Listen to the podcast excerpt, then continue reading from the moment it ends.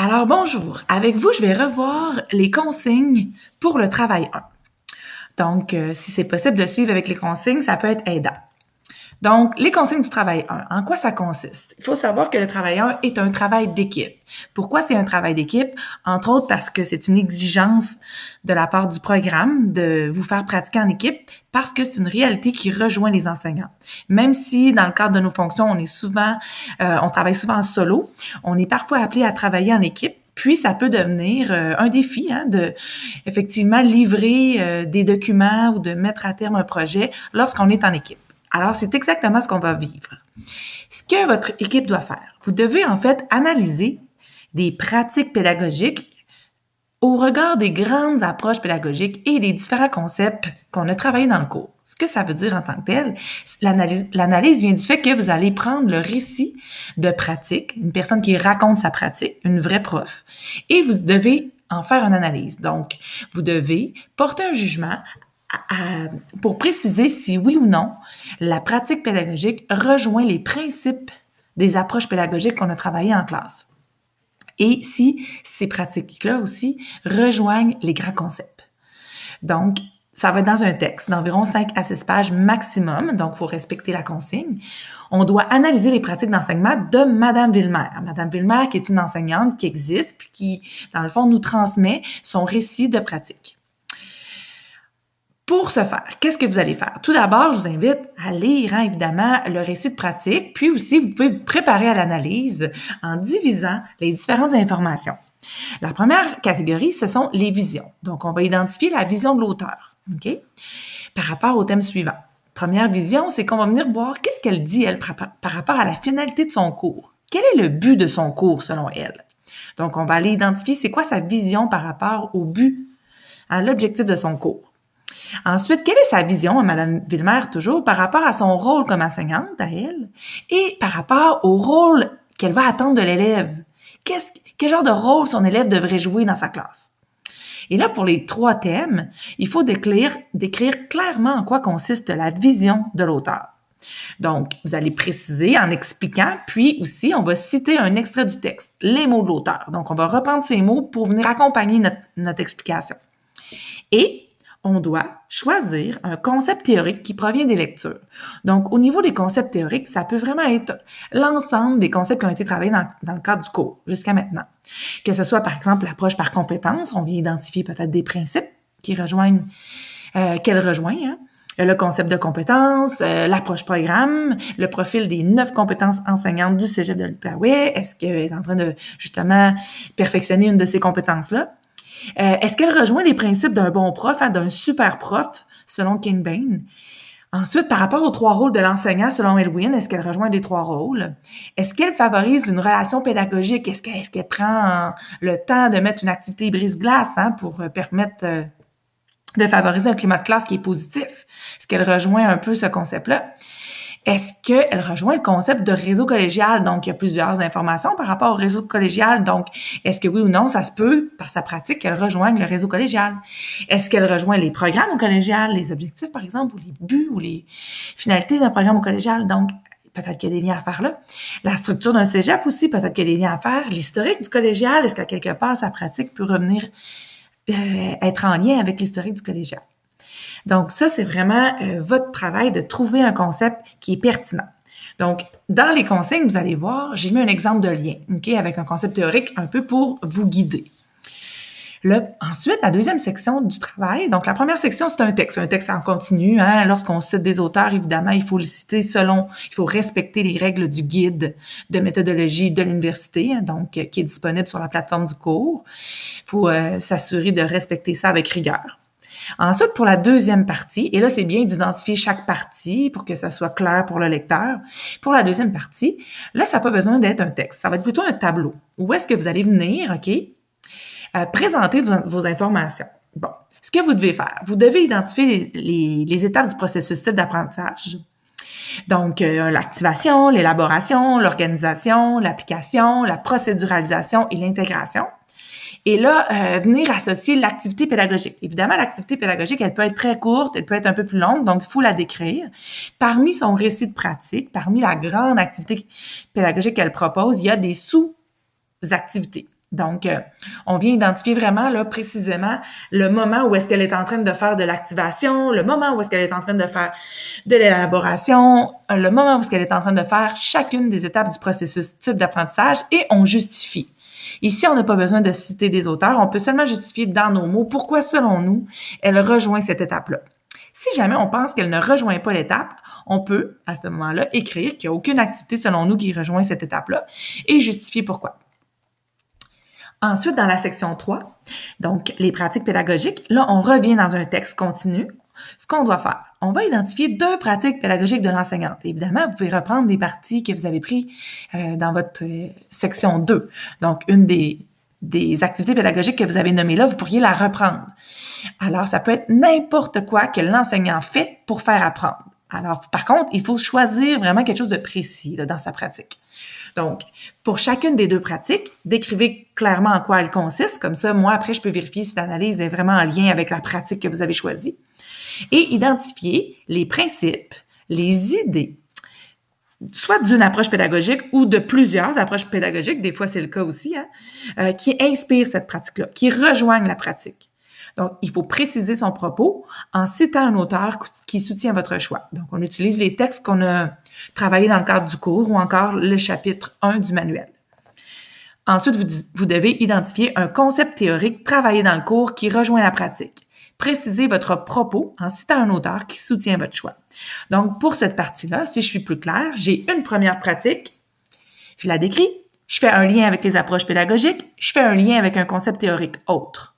Par exemple, euh, l'approche par compétence. Ensuite, pratique pédagogique numéro 2. J'ai décrit en quoi elle consiste. J'ai fait un lien avec les approches pédagogiques. J'ai fait un lien avec un concept théorique. Alors, ça, c'est vraiment ce que doit contenir le travail. On n'a pas besoin d'en mettre plus. Il faut pas non plus d'en mettre plus. Il faut seulement mettre ce qui est demandé. Il faut s'assurer de respecter les normes de présentation des travaux de l'Université de Sherbrooke. Donc, c'est la même chose qu'on demande à nos étudiants collégiales. Il faut respecter les normes. Alors, c'est la même chose dans le cadre d'un travail à l'université. Ensuite, je vous invite fortement à lire la grille de correction pour être au courant sur quoi vous allez être évalué. En fait, moi, j'utilise la grille pour vous évaluer. Donc, euh, vraiment, je peux pas sortir de cette grille-là. Donc, c'est bien important. Puis, je vous conseille de la relire lorsque vous avez terminé votre travail pour vous assurer d'avoir bien répondu aux consignes. Voilà, alors j'espère que ces explications rendent le tout encore plus clair. Alors, bonjour, on va ensemble s'approprier les consignes pour le travail 2. Donc, euh, vous pouvez suivre les consignes avec moi.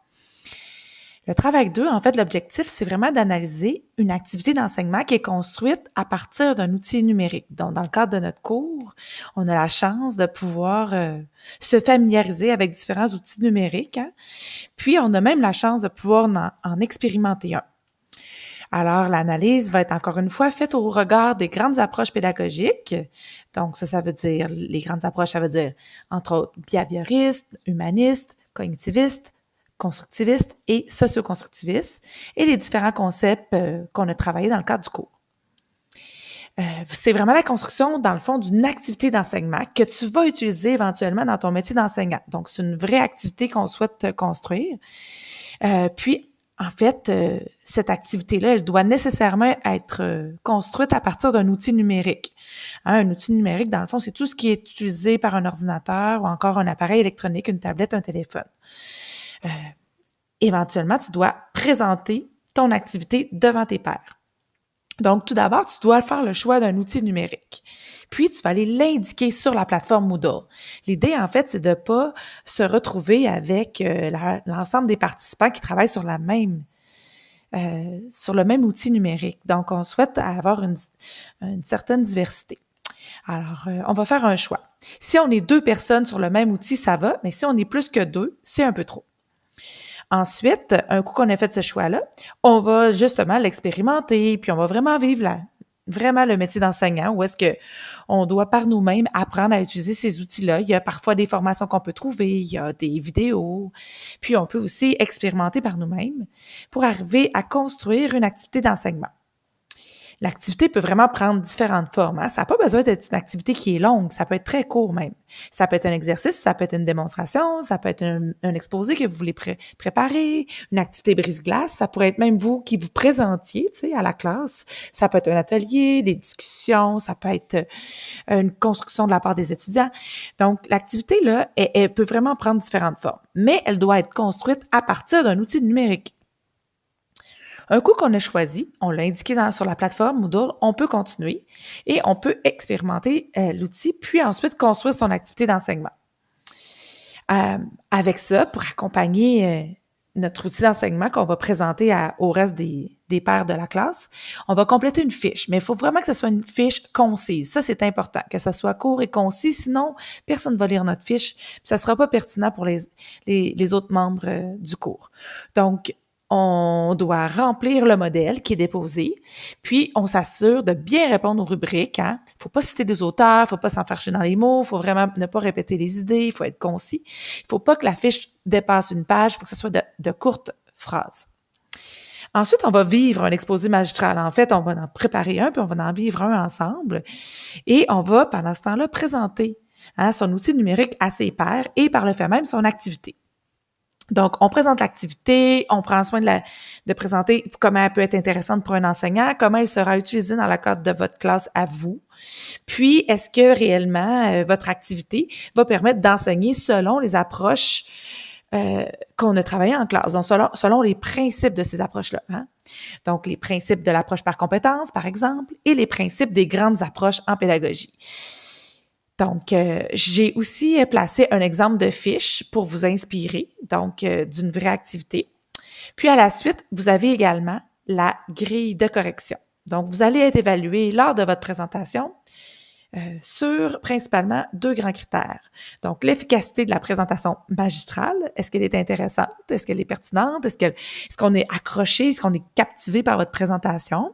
Et il faut respecter le temps prévu aussi. Ça, c'est un défi quand on est enseignant de réellement respecter le temps. Euh, et le deuxième critère, c'est vraiment d'analyser. Hein, est-ce qu'on est capable d'analyser cette activité-là au regard des, grands concepts qu'on a travaillés dans, notre cours? Donc, euh, entre autres, euh, les grandes approches en pédagogie. Alors, c'est ça, l'idée, c'est vraiment d'avoir un outil utile plus que un travail d'université qui va plutôt euh, peut-être rester sur une tablette. Ce qu'on souhaite ici vraiment, c'est que cet outil-là soit utile pour vous.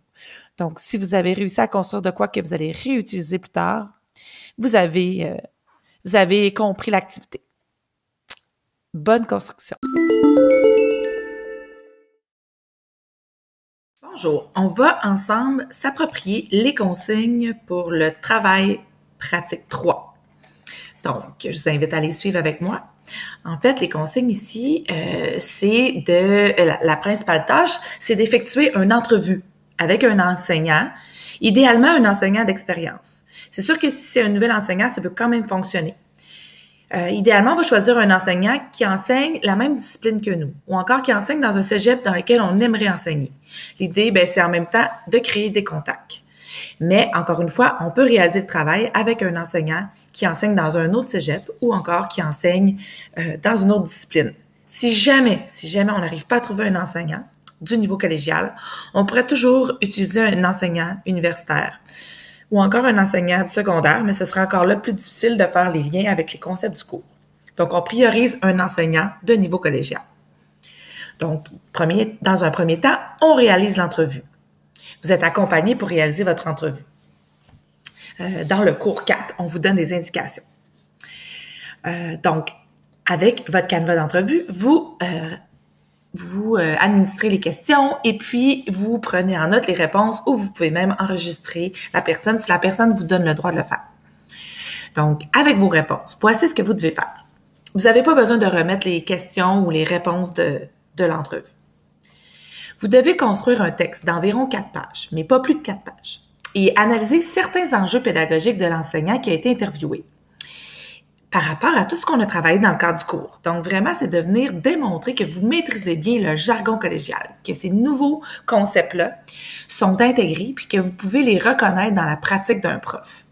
Donc, votre travail va comprendre, entre autres, on commence par une courte présentation de l'enseignant. Donc, hein, le collège euh, dans lequel il enseigne, euh, son expérience, les cours peut-être qu'il enseigne, la discipline, bien sûr.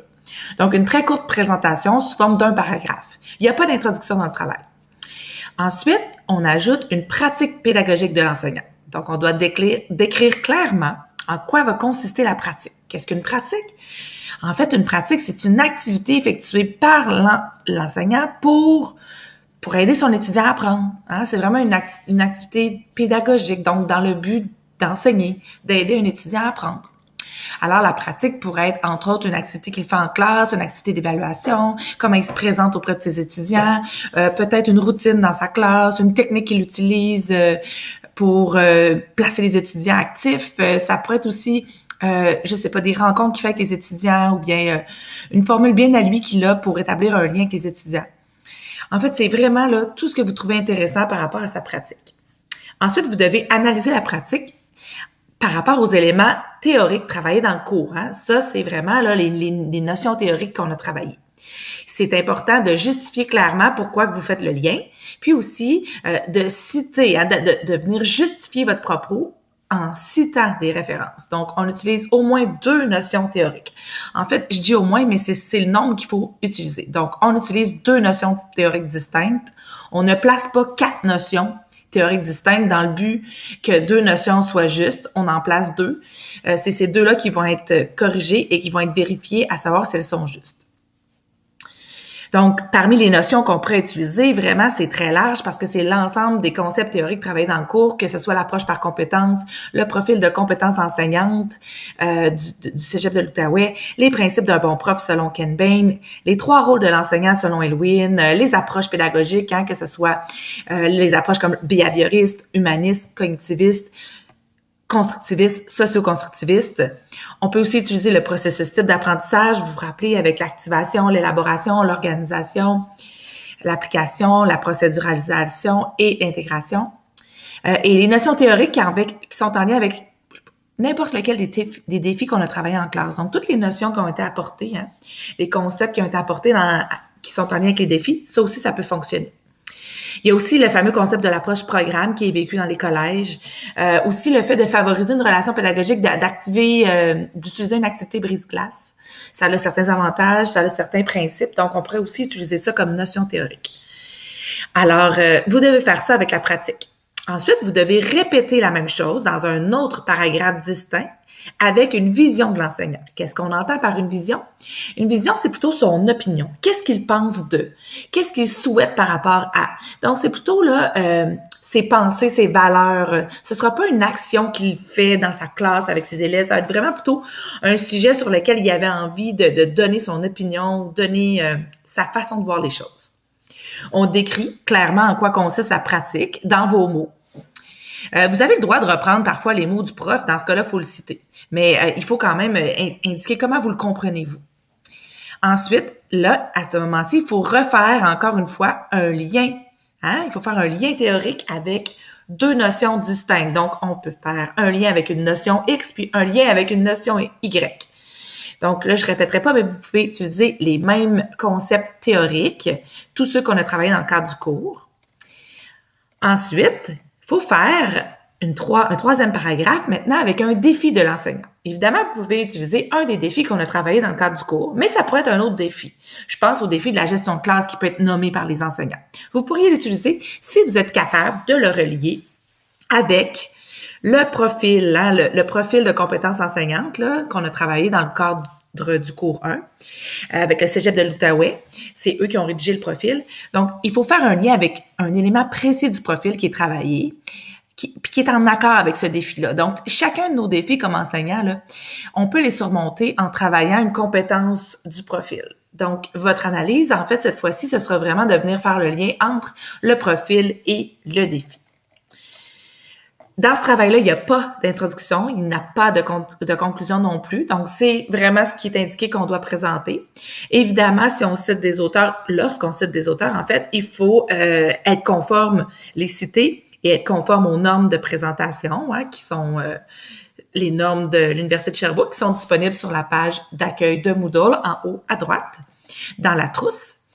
Puis, je vous invite aussi à prendre connaissance de la grille de correction. Donc, la grille d'évaluation, elle, elle permet, pour moi du moins, de venir poser un regard sur votre travail, puis d'évaluer si je vous sens complètement à l'aise avec le jargon, avec les notions théoriques, puis si je vous, je, sens que vous seriez prêt à, être prof au collégial, mais surtout à assister à une réunion dans un département ou à une assemblée départementale. Donc, euh, je vous invite en fait à, vraiment la lire avec intérêt, la grille, pour bien comprendre ce qu'exige le travail. Puis, dans le doute, vous pouvez toujours me poser des questions sur le forum, sur Moodle, Bonne rédaction!